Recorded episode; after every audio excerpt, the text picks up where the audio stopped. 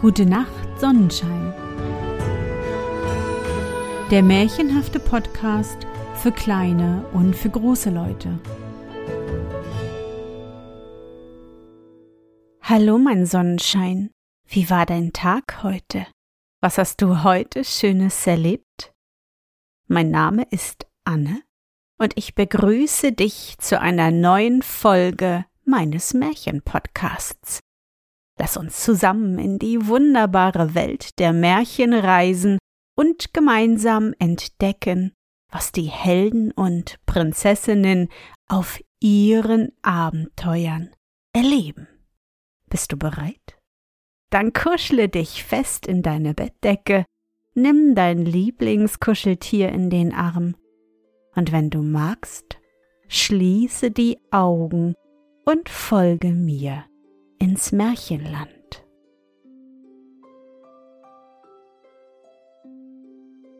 Elfenhügel Da schlüpften so flink einige Eidechsen in den Spalten eines alten Baumes umher, sie konnten einander gut verstehen, denn sie sprachen die Eidechsensprache. Nein, nein, wie poltert und brummt es in dem alten Elfenhügel, sagte die eine Eidechse. Ich habe von dem Spektakel nun schon zwei Nächte lang kein Auge zugetan, ebenso könnte ich liegen und Zahnschmerzen haben, denn dann schlafe ich auch nicht. Da muss irgendetwas los sein drin, sagte die andere Eidechse. Den Hügel lassen sie auf vier roten Fehlen bis zum ersten Hahnenschrei stehen. Es wird gründlich ausgelüftet und die Elfenmädchen haben neue Tänze eingeübt. Da muss irgendetwas los sein. Ja, ich habe mit einem Regenwurm aus meinem Bekanntenkreis gesprochen, sagte die dritte Eidechse. Der Regenwurm kam gerade aus dem Hügel heraus, wo er Tag und Nacht in der Erde gewühlt hatte. Der hat allerlei gehört, sehen kann er ja nicht, das arme Tier, aber vorfühlen und nachhören, das versteht er. Sie erwarten Besuch im Elfenhügel, vornehmen Besuch, aber wen, das wollte der Regenwurm nicht sagen, oder er wusste es vielleicht selbst nicht. Alle Irrlichter sind zu einem Fackelzug, wie man es nennt, befohlen, und das Silber und Gold, wovon es genug gibt im Hügel, wird poliert und in den Mondenschein hinausgestellt. Wer mögen nur die Fremden sein, sagten alle Eidechsen. Was mag nur los sein? Hört, wie es summt, hört, wie es brummt. Da öffnete sich der Elfenhügel und ein altes Elfenmädchen kam trippelnd heraus. Ihr Rücken war bloß, aber sonst war sie sehr anständig angezogen. Es war des alten Elfenkönigs Haushälterin, eine entfernte Verwandte, die ein Bernsteinherz auf der Stirn trug. Sie setzte die Beinchen so flink, tripp, tripp, potztausend, wie sie trippeln konnte, und zwar ging es hinunter ins Moor zum Nachtraben. Sie werden zum Elfenhügel eingeladen für diese Nacht, sagte sie aber wollen Sie uns nicht zuvor einen großen Dienst erweisen und die Einladung übernehmen? Sie müssen auch etwas tun, da Sie selbst kein Haus haben. Es kommen einige hochvornehme Fremde aus dem Trollgeschlecht, die viel zu sagen haben, und deshalb will der alte Elfenkönig sich zeigen. Bra, wer soll eingeladen werden? fragte der Nachtrabe. Ja, zum großen Ball kann jedermann kommen, selbst Menschen, wenn sie im Schlafe sprechen oder irgendetwas an sich haben, was in unserer Art schlägt. Aber bei dem vorhergehenden Feste muss strenge Auswahl herrschen. Wir wollen nur die Allervornehmsten dabei haben. Ich habe mich schon mit dem Elfenkönig gezankt, denn ich meinte, wir könnten nicht einmal die Gespenster zulassen. Der Wassernix und seine Töchter müssen zuerst eingeladen werden. Sie finden zwar nicht viel Spaß daran, auf das Trockene zu kommen, aber sie sollen mindestens jeder einen nassen Stein zum Sitzen bereitgestellt finden, wenn nicht sogar etwas Besseres. Da hoffe ich denn, dass sie dieses Mal nicht absagen werden. Alle alten Trolle erster Klasse mit Schwanz, alle Nixen und Wichtelmännchen müssen wir haben, und dann denke ich, können wir den Werwolf, das Höllenpferd und die Kirchenwichtel nicht gut übergehen. Eigentlich gehören sie ja zur Geistlichkeit, die nicht mit zu unseren Leuten zählt, aber das ist nun einmal ihr Amt. Sie gehören immerhin zur näheren Familie und machen uns ständig Besuche. Bra, sagte der Nachtrabe und flog von dann, um einzuladen. Die Elfenmädchen tanzten schon auf dem Elfenhügel und sie schwebten auf und nieder mit ihren langen Schals, die aus Nebel und Mondenschein gewoben waren und sahen gar lieblich aus für jemanden, der an dergleichen Gefallen findet. Mitten im Hügel war der große Saal prächtig geschmückt. Der Boden war mit Mondenschein gewaschen und die Wände mit Hexenfett abgerieben, so dass sie wie Tulpenblätter im Lichte schimmerten. In der Küche waren reichlich Vorräte aufgestapelt, Frösche am Spieß, Mäusefinger in Schneckenhaut mit Salat aus Pilzsamen, feuchte Mäuseschnauzen und Schierling, Bier von dem Gebräu der Sumpffrau und funkelnder Salpeterwein aus Grabgewölben. Alles war höchst solide und anständig. Rostige Nägel und Kirchenfensterglas gehörten zum Naschwerk. Der alte Elfenkönig ließ seine Goldkrone mit gestoßenem Griffel polieren. Es war Tuffsteingriffel und es ist mit großen Schwierigkeiten für einen Elfenkönig verknüpft, Tuffsteingriffel aufzutreiben.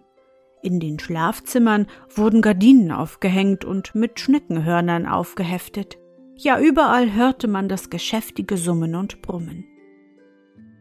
Nun muss hier noch mit Rosshaar und Schweinsborsten geräuchert werden, dann bin ich für meinen Teil fertig, sagte das alte Elfenmädchen. Süßes Väterchen, schmeichelte die jüngste der Töchter, bekomme ich nun endlich zu wissen, wer die vornehmen Fremden sind? Nun ja, sagte er, dann muss ich es wohl sagen. Zwei meiner Töchter müssen sich zur Hochzeit bereithalten, zwei von euch werden sicher fortheiraten.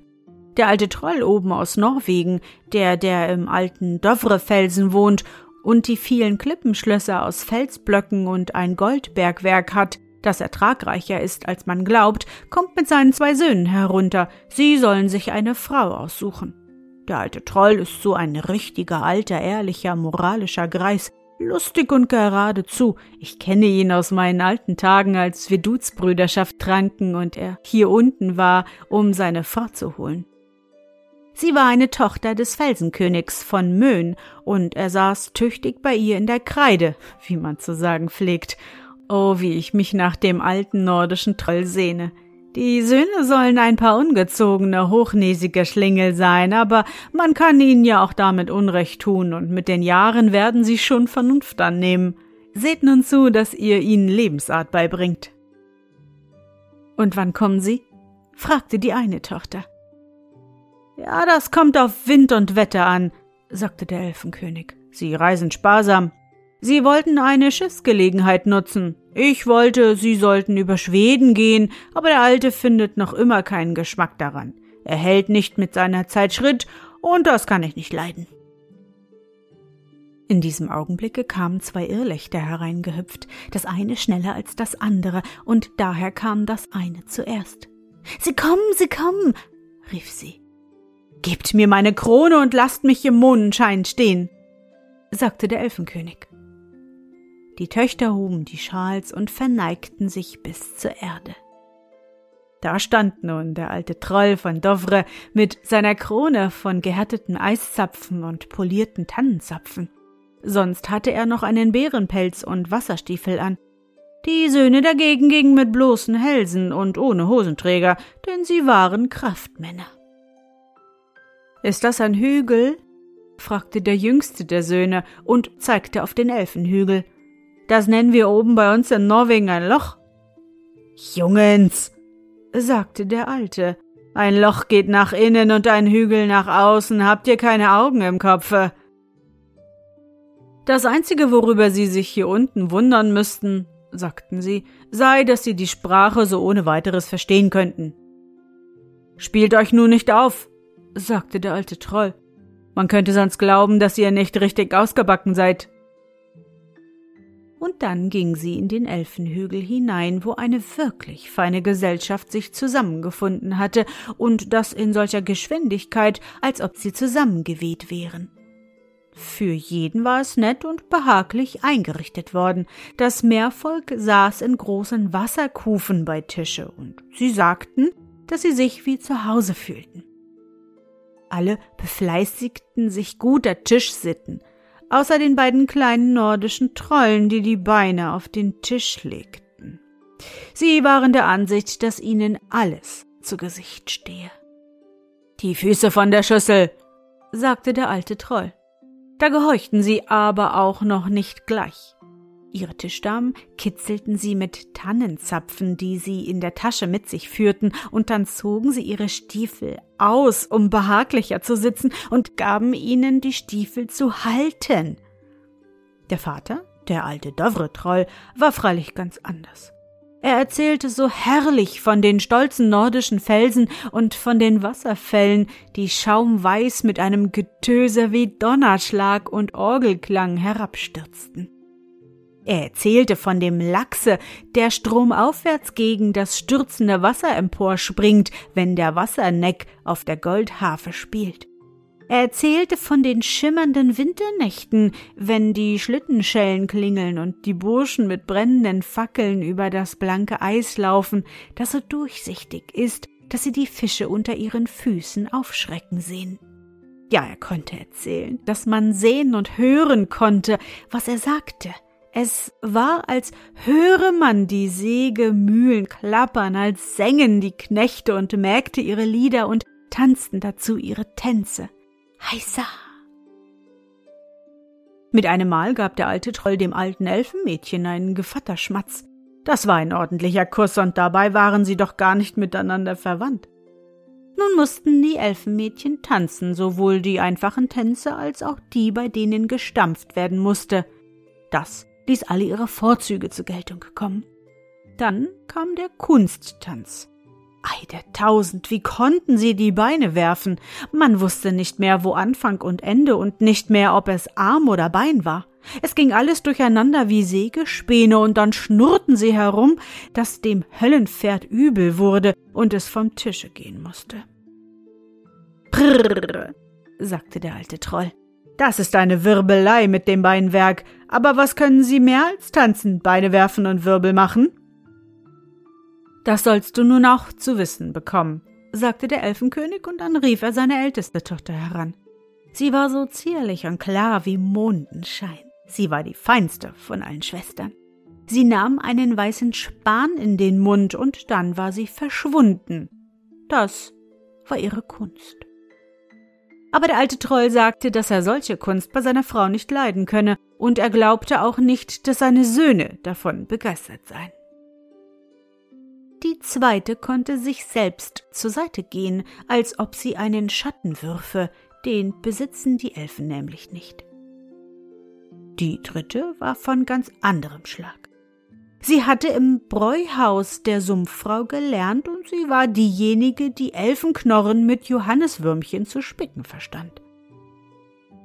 Sie wird eine gute Hausfrau abgeben, sagte der alte Troll und dankte mit den Augen beim Zutrinken, denn er wollte nicht so viel trinken. Nun kam das vierte Elfenmädchen. Sie hatte eine große Goldharfe zum Spielen, und als sie die erste Seite anschlug, hoben alle das linke Bein, denn die Unterirdischen sind linksbeinig, und als sie die andere Seite anschlug, mussten alle tun, was sie wollte. Das ist ein gefährliches Frauenzimmer, sagte der alte Troll. Die beiden Söhne aber gingen zum Hügel hinaus, denn nun fanden sie es langweilig. Und was kann die nächste Tochter? Fragte der alte Troll. Ich habe gelernt, die Norweger zu lieben, sagte sie, und niemals werde ich mich vermählen, wenn ich nicht nach Norwegen komme. Aber die jüngste der Schwestern flüsterte dem alten Troll ins Ohr. Das sagt sie nur, weil sie in einem nordischen Lied gehört hat, dass wenn die Welt untergeht, doch die nordischen Felsen als Wahrzeichen stehen bleiben, und deswegen will sie dort hinauf, denn sie hat solche Angst vor dem Untergehen. Ho, ho, ho, sagte der alte Troll. Geht es darauf hinaus, aber was kann die siebte und letzte? Die sechste kommt vor der siebten, sagte der Elfenkönig, denn er konnte rechnen, aber die sechste wollte nicht recht hervorkommen. Ich kann nur den Leuten die Wahrheit sagen, sagte sie. Mich mag keiner leiden, und ich habe genug damit zu tun, mein Totenhemd zu nähen. Nun kam die siebte und letzte, und was konnte sie? Ja, sie, sie konnte Märchen erzählen, und zwar so viele, wie sie nur wollte. Hier sind alle meine fünf Finger, sagte der alte Troll. Erzähl mir von jedem eins. Und das Elfenmädchen fasste ihn ums Handgelenk, und er lachte, dass es in ihm kluckerte, und als sie zum Goldfinger kam, der ein Goldreif um den Leib hatte, gerade als ob er gewusst hätte, dass Verlobung sein sollte, sagte der alte Troll. Halt fest, was du hast. Die Hand ist dein, dich will ich selbst zur Frau haben und das Elfenmädchen sagte, dass der Goldfinger und der kleine Peter Spielmann noch übrig seien. Die wollen wir im Winter hören, sagte der alte Troll. Und von der Tanne wollen wir hören und von der Birke und den Gaben der Unterirdischen und dem klingenden Frost. Du sollst schon zum Erzählen kommen, denn das macht bis jetzt keiner da oben richtig. Und dann wollen wir in der steinernen Halle sitzen, wo der Kienspan brennt, und Met trinken aus den Goldhörnern der alten nordischen Könige. Der Neck hat mir ein paar davon geschenkt. Und wenn wir dann sitzen, kommt der Hofwichtel und macht Besuch, und dann singt er dir alle Weisen der Hütermädchen vor. Das wird lustig werden. Der Lachs wird den Wasserfall hinausspringen und gegen die Steinwände schlagen, aber er kommt doch nicht herein. Ja, du kannst mir glauben, es ist gut in dem lieben alten Norwegen. Aber wo sind die Jungen? Tja, wo waren die Jungen? Die liefen auf den Feldern umher und bliesen die Irrlichter aus, die so nett und gesittet daherkamen, um einen Fackelzug zu machen. Treibt man sich so herum? sagte der alte Troll. Nun habe ich mir eine Mutter für euch genommen und ihr könnt jetzt eine Tante nehmen. Aber die Brüder sagten, dass sie lieber eine Rede halten und Brüderschaft trinken wollten. Zum Heiraten hätten sie keine Lust. Und dann hielten sie Reden, tranken Brüderschaft und machten die Nagelprobe, um zu zeigen, dass sie ausgetrunken hätten. Dann zogen sie die Kleider aus und legten sich ohne viel Federlesens auf den Tisch, um zu schlafen, denn sie genierten sich nicht. Aber der alte Troll tanzte in der Stube herum mit seiner jungen Braut und wechselte Stiefel mit ihr, denn das ist feiner als Ringe wechseln. Nun kräht der Hahn, sagte das alte Elfenmädchen, die das Haus zu besorgen hatte. Jetzt müssen wir die Fensterläden schließen, damit uns die Sonne nicht verbrennt. Und dann schloss sich der Hügel.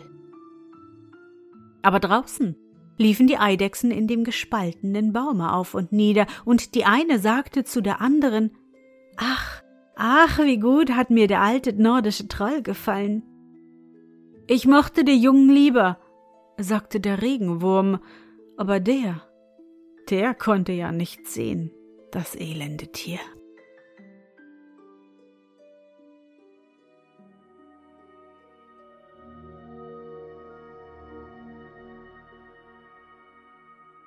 Na Sonnenschein, bist du noch wach?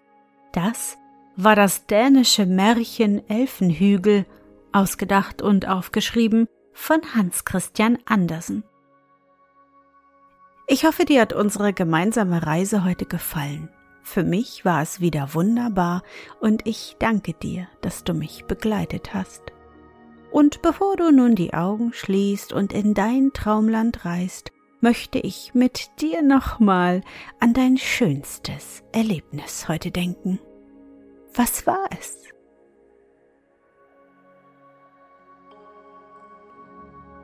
Vielleicht war dein Tag heute so langweilig. Es stürmte und regnete draußen und es war keiner zum Spielen da. Voll blöd. Aber war da nicht eventuell doch ein kleiner Moment, in dem du Spaß hattest? Überlege einmal und versuche dich daran zu erinnern.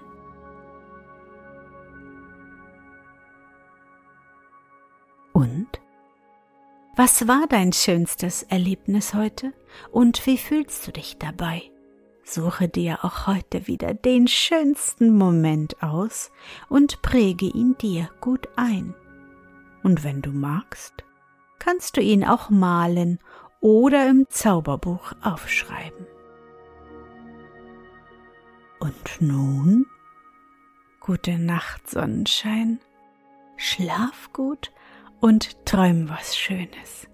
Wir hören uns bald wieder.